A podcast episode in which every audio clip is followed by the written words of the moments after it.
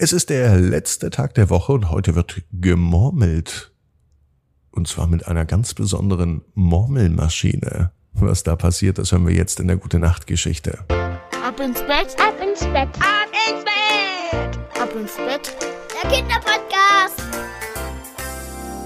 Hier ist euer Lieblingspodcast. Hier ist Ab ins Bett, die 1076. Gute Nacht Geschichte für Sonntagabend. Ich bin Marco und heute legen wir direkt mit dem Recken und Strecken los. Nehmt die Arme und die Beine, die Hände und die Füße und reckt und streckt alles so weit weg vom Körper, wie es nur geht. Macht euch ganz, ganz lang. Spannt jeden Muskel im Körper an. Und wenn ihr das gemacht habt, dann lasst euch doch einfach ins Bett hinein plumpsen und sucht euch eine ganz bequeme Position. Und heute Abend bin ich mir sicher, findet ihr die bequemste Position, die es überhaupt bei euch im Bett gibt.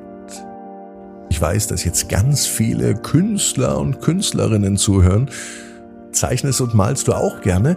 Dann mal doch mal ein Bild von Pupsi, wie er Weihnachten feiert. Schick es mir und mit etwas Glück kommt es auf den neuen Ab ins Bett Adventskalender in diesem Jahr. Und du wirst auch Bestandteil in der Geschichte. Schick mir dein Bild mit den Eltern zusammen, verrat mir, wie alt du bist und wie dein Name ist. Und das machst du bitte per WhatsApp an 01525 1796813 oder per E-Mail an marco.abinsbett.net. Hier ist die 1076. Gute Nacht Geschichte für Sonntag, den 6. August. Pia und die magische Murmelmaschine. Pia ist ein ganz normales Mädchen. Es ist natürlich auch ein ganz normaler Tag. Es kann sogar an diesem Sonntag sein. Und an diesem Sonntag ist Pia so langweilig. Eigentlich wollte sie ins Freibad gehen, aber das Wetter spielt nicht mit. Fürs Freibad ist es heute doch ein bisschen zu frisch. Deswegen macht sie etwas, was sie schon lange machen wollte. Sie stöbert auf dem Dachboden nach alten Spielsachen. Sie weiß nämlich, dass es oben auf dem Dachboden Kisten gibt mit alten Spielsachen von Pia und sogar mit Spielsachen von Pias Mama.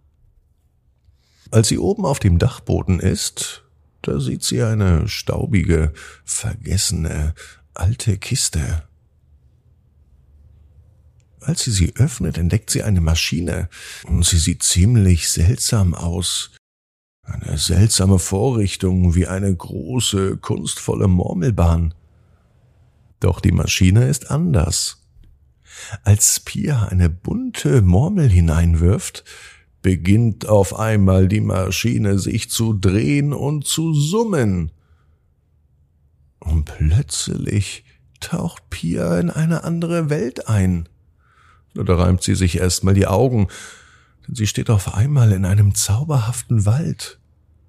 Überall um sie herum flattern glitzernde Schmetterlinge und leuchtende Blumen säumen den Weg.